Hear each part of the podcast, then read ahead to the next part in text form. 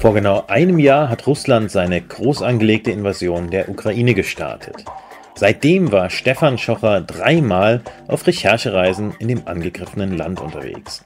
Schocher lebt in Wien und berichtet als Korrespondent für das Luxemburger Wort vor allem über Osteuropa. Im Podcast spricht er über seine Erlebnisse in der Ukraine. Hallo Stefan. Hallo. Stefan, wann bist du zum ersten Mal nach der Invasion in die Ukraine gereist? Ja, also ich war im, ich war im Sommer, ähm, also im vorigen Sommer das erste Mal dort, also das erste Mal seit Kriegsbeginn oder seit dieser russischen Invasion. Ähm, war dann im Herbst nochmal, also da war ich, da war ich dann in der Westukraine und in, in, in Kiew, bin dann mit dem Auto äh, gefahren ähm, das war eher eigentlich so ein Besuch, weil ich das Gefühl hatte, ich muss da einfach mal, ich muss einfach meine, meine Freunde und Bekannte und so mal besuchen und Hallo sagen. Also das war, das hat sich einfach irgendwie aufgedrängt, dass man das, dass ich das mache. Ähm, dann war ich im Herbst einmal in Odessa und auch in äh, Mykolaiv und bin dort äh, dann auch so ein bisschen an die Front gefahren in Richtung äh, Kherson. Das war damals aber noch nicht befreit. Das war eine relativ unangenehme Reise insofern, weil es da sehr viele Luftangriffe gab, vor allem in Odessa, also eigentlich ständiger Luftalarm war. Ähm, und dann war ich jetzt, also vor wenigen Wochen, dann nochmal in der Westukraine in der Gegend Lviv und dann noch weiter oben in Oblast Bolin.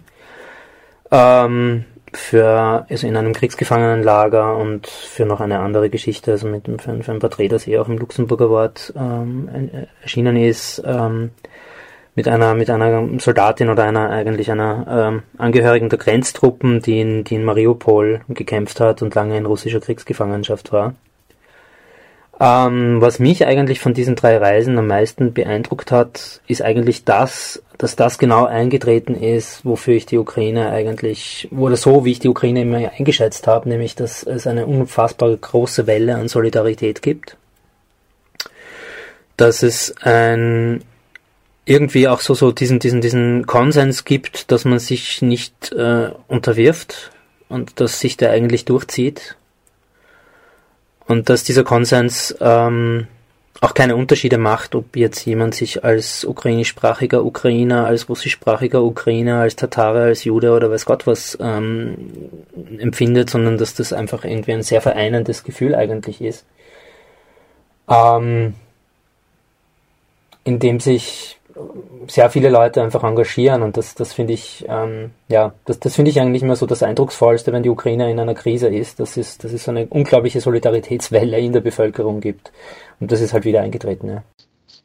Den Eindruck kann ich auch teilen. Ich war ja selbst ähm, einmal äh, jetzt dort in der Ukraine unterwegs. So kurz vor Weihnachten habe ich einen Luxemburger Hilfskonvoi begleiten können, äh, der nach Lviv früher Lemberg gefahren ist. Da haben wir ähm, Krankenwagen und Feuerwehrfahrzeuge nach Lviv gebracht, äh, weil in Luxemburg, muss man sagen, gibt es eine unglaublich äh, engagierte Zivilbevölkerung, äh, die sich äh, vor allem ähm, über die, die Organisation Lukraine, ähm, also Ehrenamtliche, zusammengeschlossen haben. Das sind wirklich Leute aus der ganzen Breite der Bevölkerung ja, und ich konnte dann auch noch nach Kiew weiterfahren über Weihnachten. Ich muss sagen, also mich hat extrem beeindruckt, ähm, wirklich diese, diese Stärke, also die, die, das, das Gefühl, dass sich keiner da irgendwo unterkriegen lassen wollte. Und obwohl die Bedingungen natürlich sehr schwierig waren, vielleicht sprechen wir später auch nochmal darüber, wie Alltag in so einem Kriegsgebiet oder einem Kriegsland aussieht, ähm, wollte eben doch auch keiner sich von, von diesem Krieg äh, den Alltag zu sehr bestimmen lassen. Das war schon sehr, sehr beeindruckend. Ich weiß nicht, wie du das erlebt hast, so diesen, diesen Alltag und auch die Mentalität. Ja, also die Ukrainer sind einfach Meister der, der Improvisation und äh, des, äh, wie soll ich sagen, ähm, des Meisterns diverser Lebenslagen.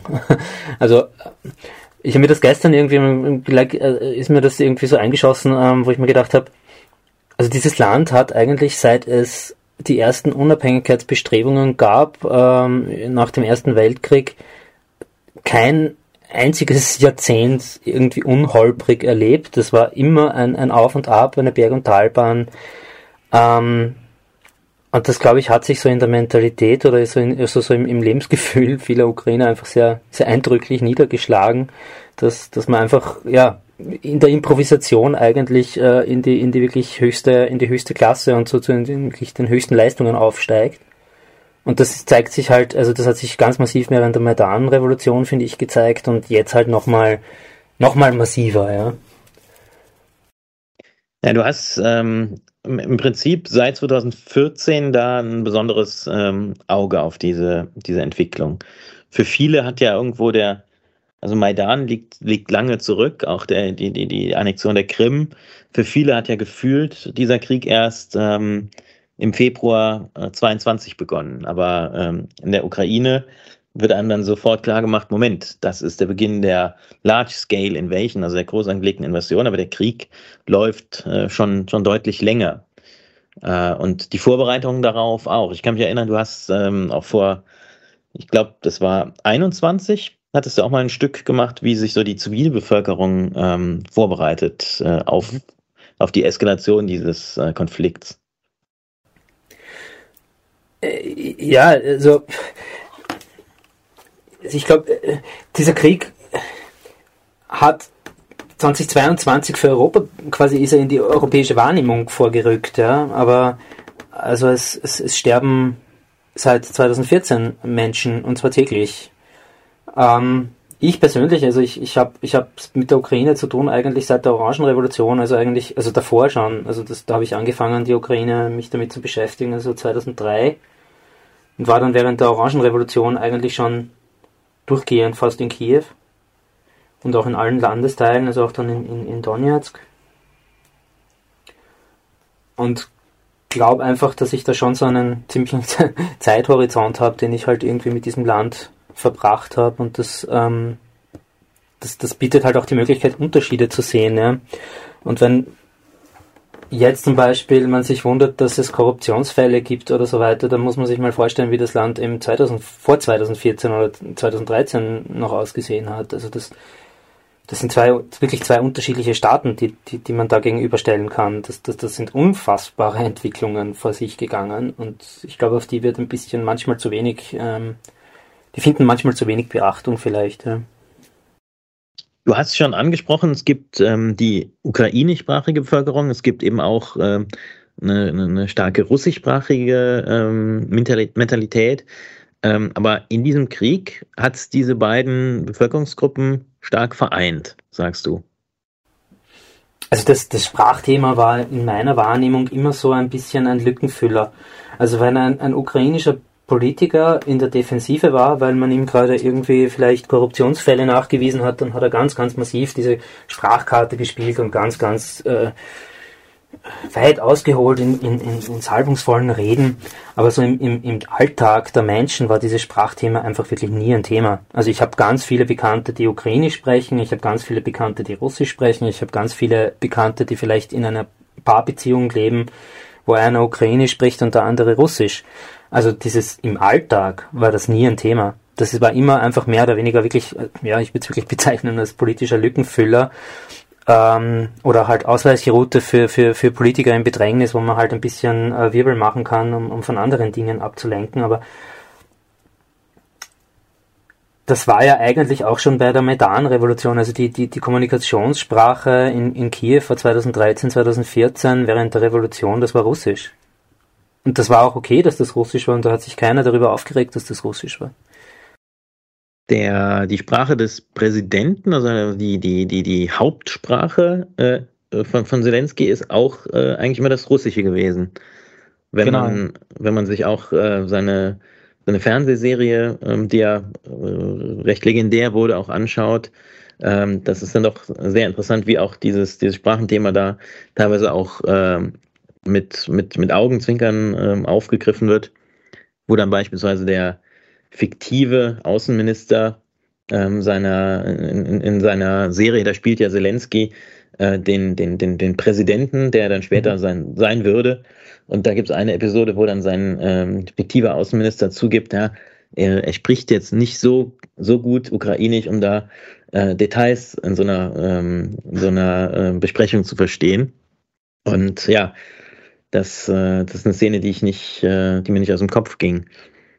Äh, Zelensky ist natürlich auch eine, eine Person, die im Westen jahrelang, glaube ich, unterschätzt wurde, eben auch mit seiner, mit seiner äh, Vita als äh, Komiker, der auch äh, in, in Moskau aufgetreten ist und dann eben mit dieser Fernsehserie berühmt wurde. Ja, und der sich dann in, in kurzer Zeit zum, äh, zum Kriegshelden gewandelt hat.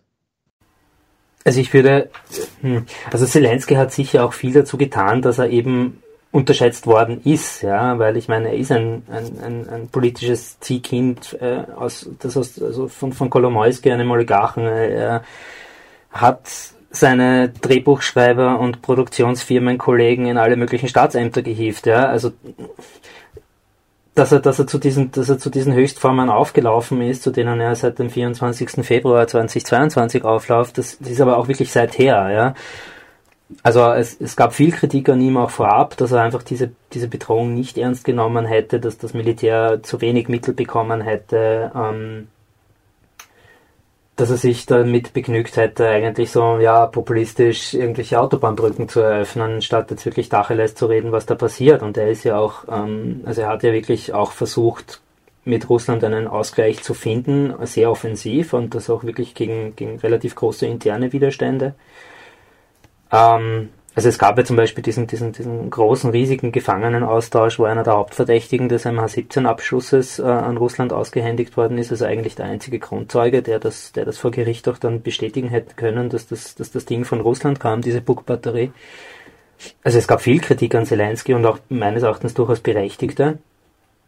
Ähm, ich würde mal sagen, in der Situation jetzt ist der Mann einfach die Idealbesetzung, weil an, ihn, an ihm einfach wirklich alles an russischer Propaganda abprallt. Also er ist ein russischsprachiger jüdischer Ukrainer, ähm, der ähm, es noch dazu geschafft hat, dieses, dieses, dieses Lagerdenken in Ost-West-Ukraine, was schon ein Thema war, also auf politischer Ebene zumindest, ähm, das halt einfach zu überwinden. Und das ist schon eine Leistung und äh, eine Leistung, das ist, ist das, sage ich mal, sichert ihm wahrscheinlich einen Platz in der ukrainischen Geschichte. Ja.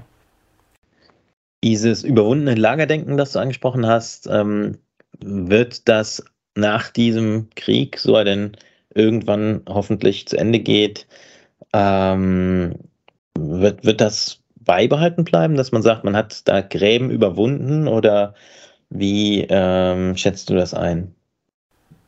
Ja, das glaube ich auf jeden Fall. Also dieses Lagerdenken war auch, glaube ich, eines, das eben so wie das Sprachthema oder halt über das Sprachthema auch sich also eher teilweise ein Spielball der, der, der, politischen Klasse war oder so ein Thema, ein Lieblingsthema der politischen Elite war, das der, der Ukraine und weniger jetzt tatsächlich ein Thema im Alltag. Ähm, ich glaube, dass dieses Thema eigentlich überwunden ist, ja. Weil, wie gesagt, also auf, der auf dem Maidan oder bei der Revolution in Kiew 2013, 2014 war Russisch die Verkehrssprache. Ähm, es ist vor allem jetzt so, und das habe ich auch also unter Bekannten mitbekommen, die also zum Beispiel aus Kharkiv kamen oder kommen, für die Russland eigentlich immer näher war, als das jetzt Europa war, ohne dass sie jetzt sonders, sonderlich jetzt Putin-Anhänger wären oder, oder dergleichen. Aber de facto, ich meine, von, von, von Kharkiv sind es, glaube ich, 40, 50 Kilometer, wenn überhaupt, an die russische Grenze. Ähm, und mehr als 1000 oder rund 1000 an die, an die polnische Grenze. Ähm, da ist klar, dass man, dass das dass einfach irgendwie das nähere Land ist. Und dass genau diese Leute, die eigentlich Russisch sprechen oder immer Russisch gesprochen haben, die sich Russland kulturell eigentlich gewissermaßen jetzt nicht politisch, aber kulturell näher gesehen haben als jetzt zum Beispiel Polen, dass die extrem angesäuert sind. Also dass die äh, überhaupt nicht verstehen, wieso Russland zu diesen, zu diesen Taten und zu diesen Schritten übergegangen ist. Also, dass gerade die zum Beispiel wirklich, also angesäuert sind bis unter die Schädeldecke. Ich kann mir vorstellen, dass es für diese Bevölkerungsgruppe durchaus auch schwierig ist, ähm, weil man natürlich ähm, in der Ukraine ähm, eine, eine antirussische Mentalität entwickelt hat, die sich auch auf das Kulturelle niederschlägt, was man irgendwo verstehen kann unter den Bedingungen. Aber natürlich für, für Angehörige äh, dieser, dieser Bevölkerungsgruppen, die sich dieser Kultur äh, sehr nahe fühlen, ist das natürlich eine, eine schwierige Situation. Wie gehen die damit um?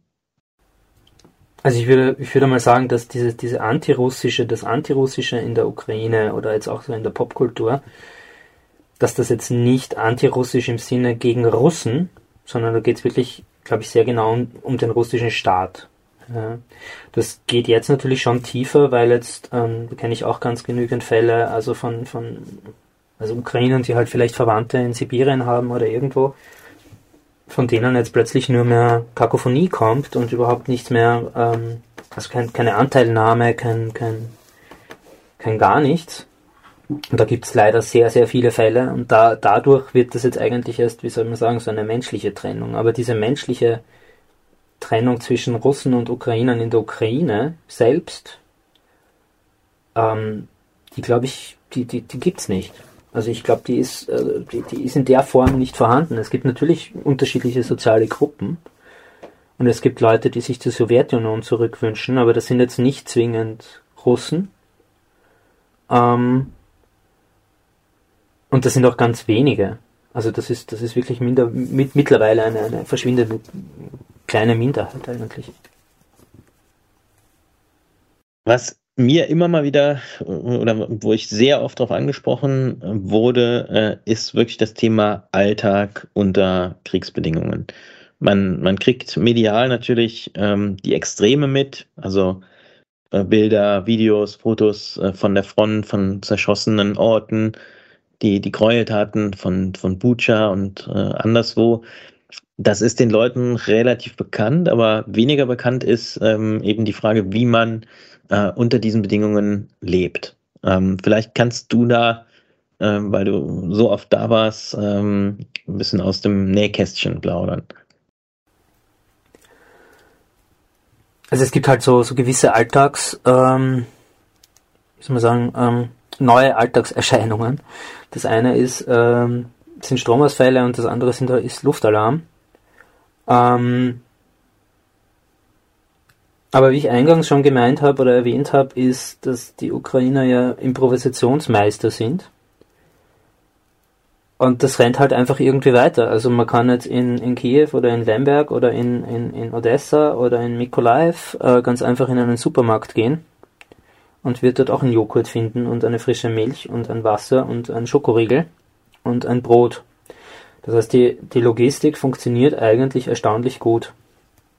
Und es ist auch so, dass das, ähm, was übrigens auch, also gar, gar nicht wenige Ukrainer ziemlich, ziemlich überrascht hat, ähm, und was glaube ich auch so wirklich eine, eine wirklich bleibende Sache sein wird, ähm, dass sehr viele Ukrainer erstaunt sind, wozu ihr Staat eigentlich fähig ist. Also jetzt rein behördlich. Also dass, dass Stromleitungen repariert werden, dass Wasserleitungen repariert werden, dass Infrastruktur repariert wird, dass ähm, Straßen wieder funktionieren, weil die Brücken in kürzester Zeit wieder stehen solche Sachen. Also da, da, da sind viele, gar nicht wenige Ukrainer, die jetzt da baff erstaunt äh, sich wundern, dass der Staat, von dem sie eigentlich selbst auch immer gedacht haben, dass er ja, latent dysfunktional ist oder eher ein Chaos als, als jetzt irgendwie eine funktionierende ein funktionierendes Zusammenspiel von Behörden eigentlich ganz, ganz effizient arbeiten kann.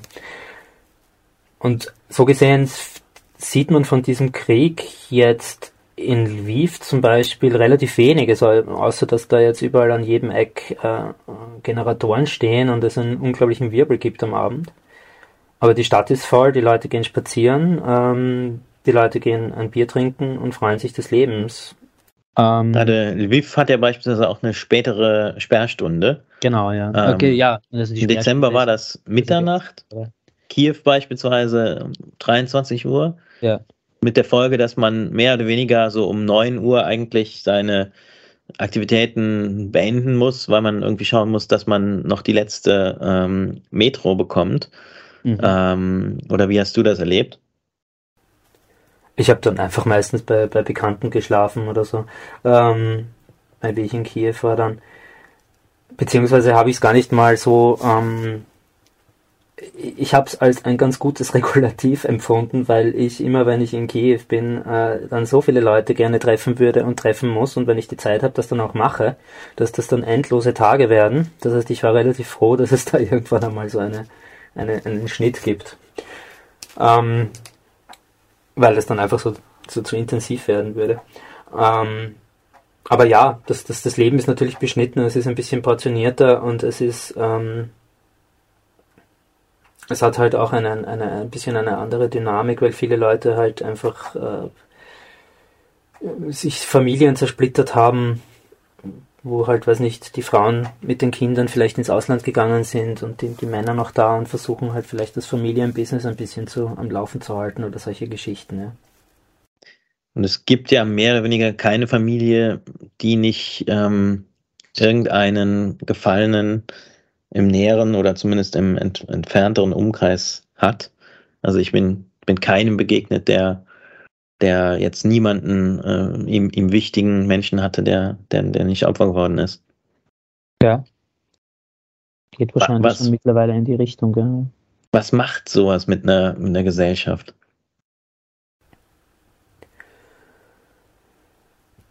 ich, also, hm, was macht das mit einer Gesellschaft? Ich, ich habe den Eindruck, man könnte annehmen, dass das einen unglaublichen Hass erzeugt und eine unglaubliche Wut. Ähm, ich glaube, das wird langfristig auch wirklich ein, ein großes Problem werden.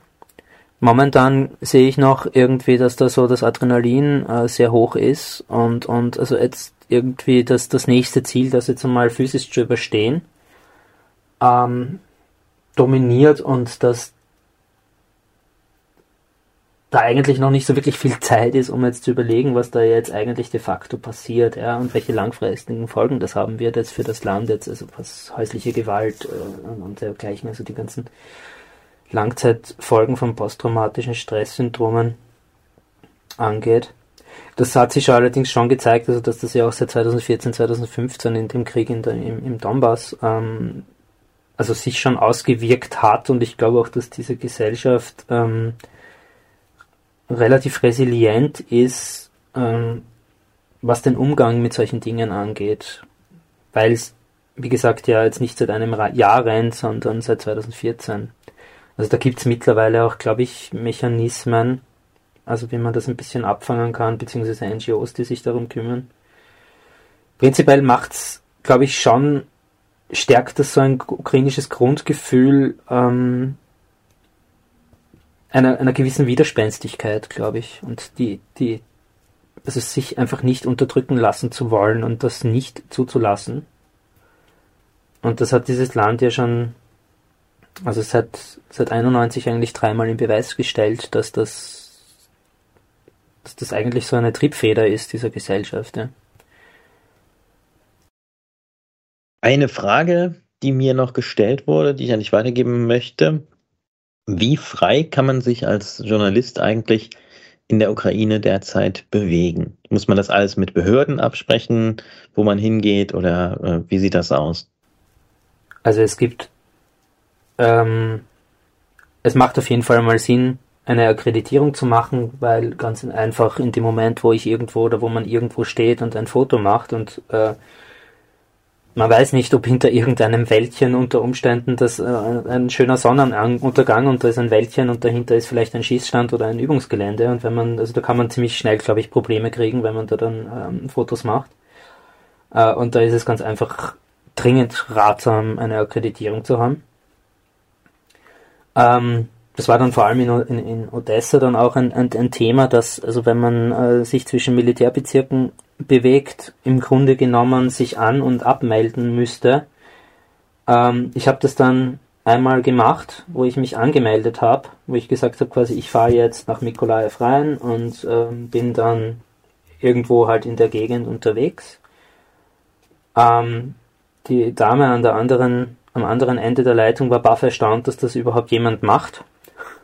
Obwohl das an und für sich die, die Vorgabe wäre. Ich habe mich dann sogar auch abgemeldet da war sie nochmal ziemlich baff. Ähm, und am nächsten Tag habe ich das dann einfach gelassen. Und das war überhaupt kein Problem. Also ich glaube, ähm, was, was mich überrascht hat, also wirklich auch also so beim, beim Bewegen über, über Checkpoints, ähm, ich bin 2015 einmal wirklich von Wien mit dem, mit dem Auto nach, eigentlich bis nach Donetsk gefahren, also bis an die Frontlinie, direkt an die Frontlinie, ähm, durch unzählige Checkpoints die waren alle mehr oder weniger okay. Bei einem der Armee gab es dann ein Problem. Ähm, und das war dieses Mal überhaupt nicht. Also die, ich habe den Eindruck, dass die ukrainische, also die ukrainischen Kräfte, das ist ja nicht nur Armee, sondern das sind ja auch äh, Border Guards und, und, und, und äh, Nationalgarde. Beziehungsweise Polizei. Ähm, dass die das eigentlich sehr professionell handhaben und ohne, wie soll ich sagen, ähm, Macho-Geprotze. Das ist mir eigentlich nicht untergekommen und das hat mich sehr positiv überrascht.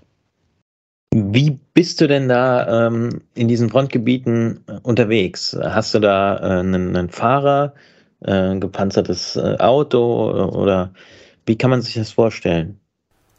Also ich bin da, ich habe ähm, eine Bekannte über, also Bekannte, eine Bekannte ausfindig gemacht, die äh, in, in Mikolaev eine, eine, eine Freiwilliger ist, die ähm, an sich schon mal eine ganz interessante Geschichte hat, weil äh, sie eigentlich aus der Westukraine kommt, aber in Mikolaev lebt und ihr Mann ist bei der Armee, ihre zwei Söhne waren bei der Armee, einer ihrer Söhne ist anscheinend in, in, in Mariupol gefallen. Äh, es gibt aber keinen, der das bestätigen kann. Also ihr großer Traum ist, dass sie nach Mariupol kommt. Äh, und mit der bin ich dann herumgefahren.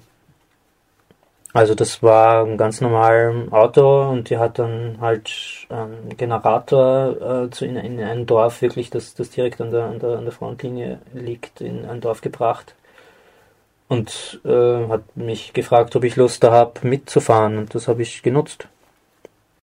Das ist doch interessant äh, zu hören weil ja doch mittlerweile ähm, in, gerade in vielen Kriegsgebieten es dann so ist, dass man äh, als Journalist mehr oder weniger embedded ist, dass man also da nur noch äh, eigentlich in, in Begleitung der, der äh, Armee unterwegs sein kann an der direkten Front, aber äh, so ein bisschen hinter der Front, äh, sagst du, kann man dann doch noch relativ frei sich bewegen und, und Eindrücke aufsammeln. Eigentlich schon, ja. Also es ist natürlich klar, ich meine, da wird man, wenn man, wenn man in diese Dörfer reinfährt, äh, also die, die, im, im letzten Vordorf, vor diesem Dorf gibt es natürlich einen Checkpoint und die schauen sich an, wer da reinfährt und, und die schreiben auch die Ausweisnummern äh, auf und so weiter und schauen, ob man dann auch wieder zurückkommt.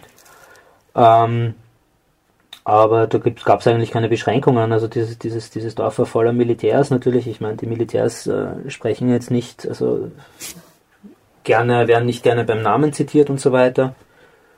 Aber da muss man sich dann halt absprechen, was, was jetzt für die okay ist, äh, was man schreiben kann, äh, ohne dass man da jetzt die auch in Gefahr bringt. Ähm, das ist dann immer so eine, so eine, so eine so Abmachungssache vor Ort, würde ich jetzt mal sagen, unter welchen Bedingungen man da agiert. Ich habe da jetzt keine großen Einschränkungen erfahren, muss ich sagen. Umso besser, auch für unsere Leserinnen und Leser die jetzt auch ähm, am Wochenende sich nochmal freuen können auf ein Stück von dir. Und zwar warst du, du sagtest es, in der Westukraine. Und was für ein Lager hast du da besucht? Das ist ein Lager für äh, ukrainische, also für russische Kriegsgefangene, also Gefangene in ukrainischer Kriegsgefangenschaft. Also sind russische Soldaten. Das ist eigentlich das zentrale Lager äh, für russische Kriegsgefangene, also gefangene Russen in ukrainischer Obhut. Ähm, und das ist, ähm, ja, also es ist ein, eine, eine Einrichtung in der Westukraine, ähm, und ja, hatte die Möglichkeit, das, das zu besuchen. Und war ziemlich, war ziemlich interessant. Ähm, vor allem auch, also was, bitte?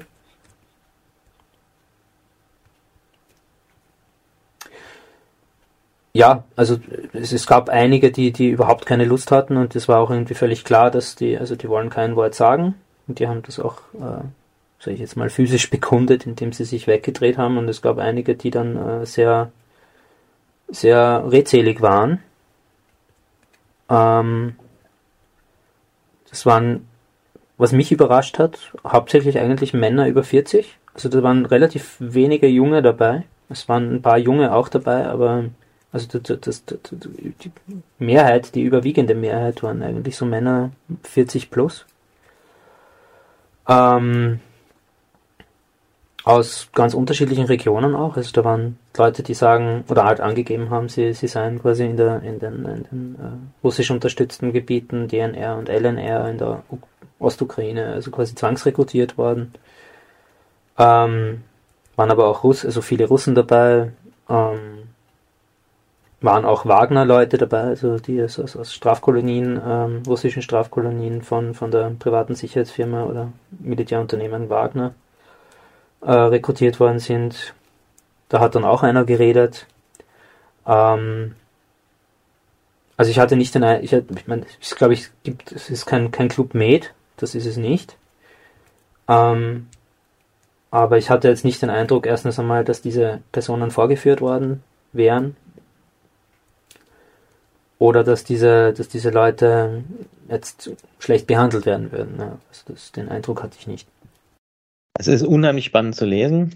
Äh, am, am, Wochenende wird man es in der Zeitung und auf wort.lu finden.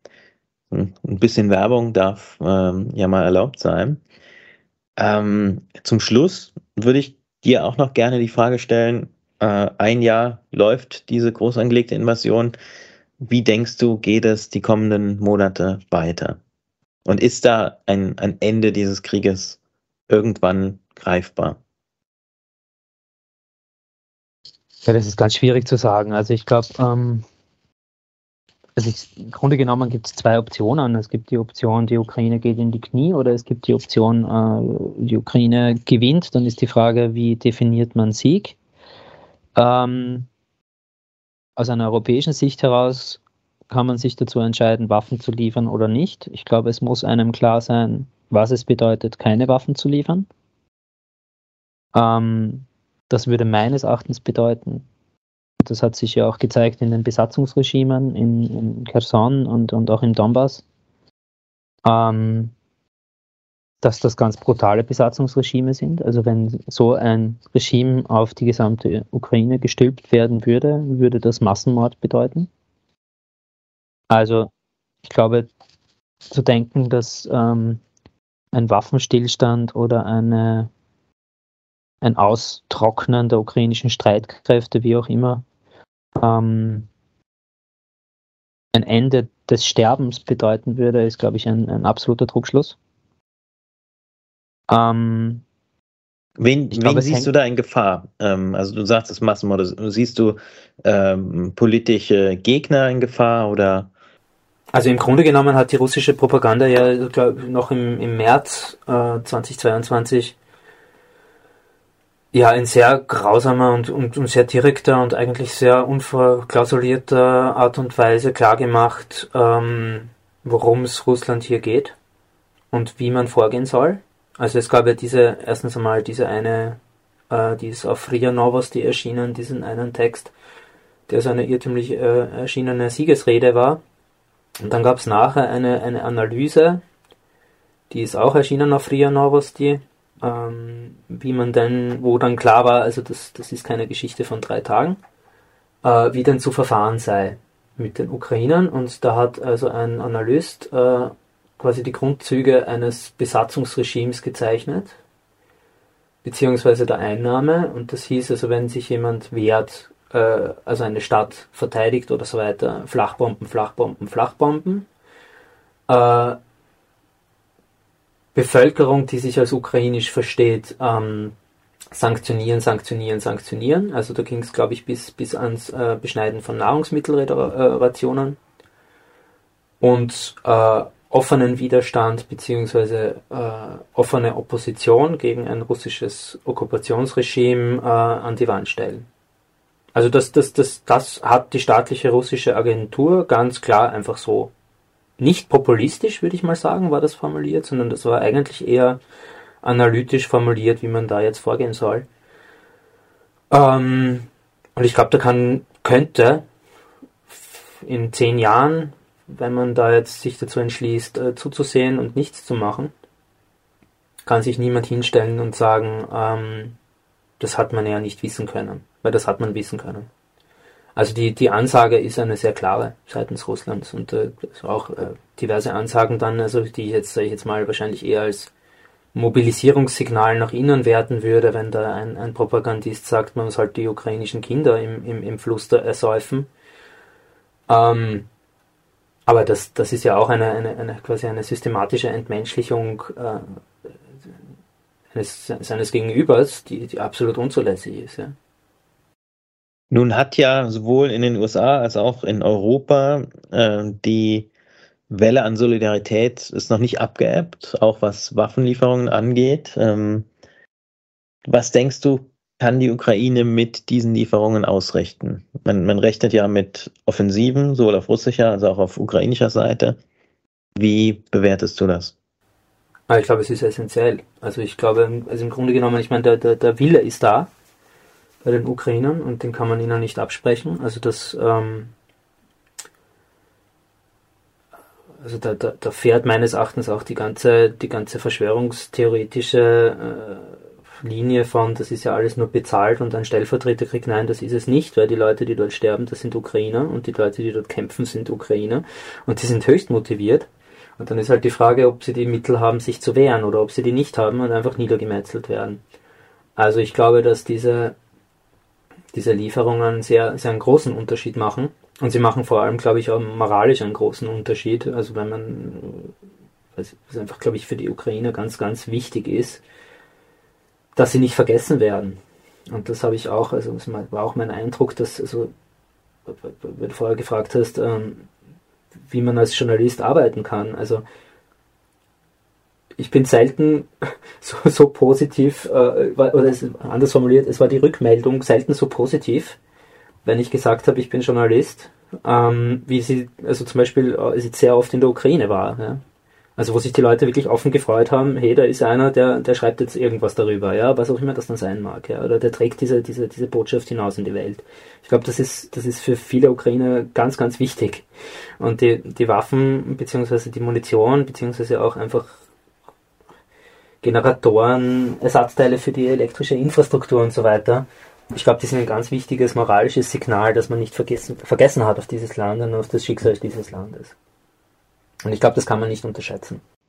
Stefan, vielen Dank für deine Eindrücke. Sehr du gerne. wirst sicher weiter am Ball bleiben und ähm, ich kann auch nur sagen, von wir, wir, wir, wir kennen ja die Zugriffszahlen, also die Luxemburgerinnen und Luxemburger sind an der Ukraine interessiert und auch an deinen Texten. Und von daher, ähm, ja, bleib am Ball und äh, ich wünsche dir einen schönen Tag.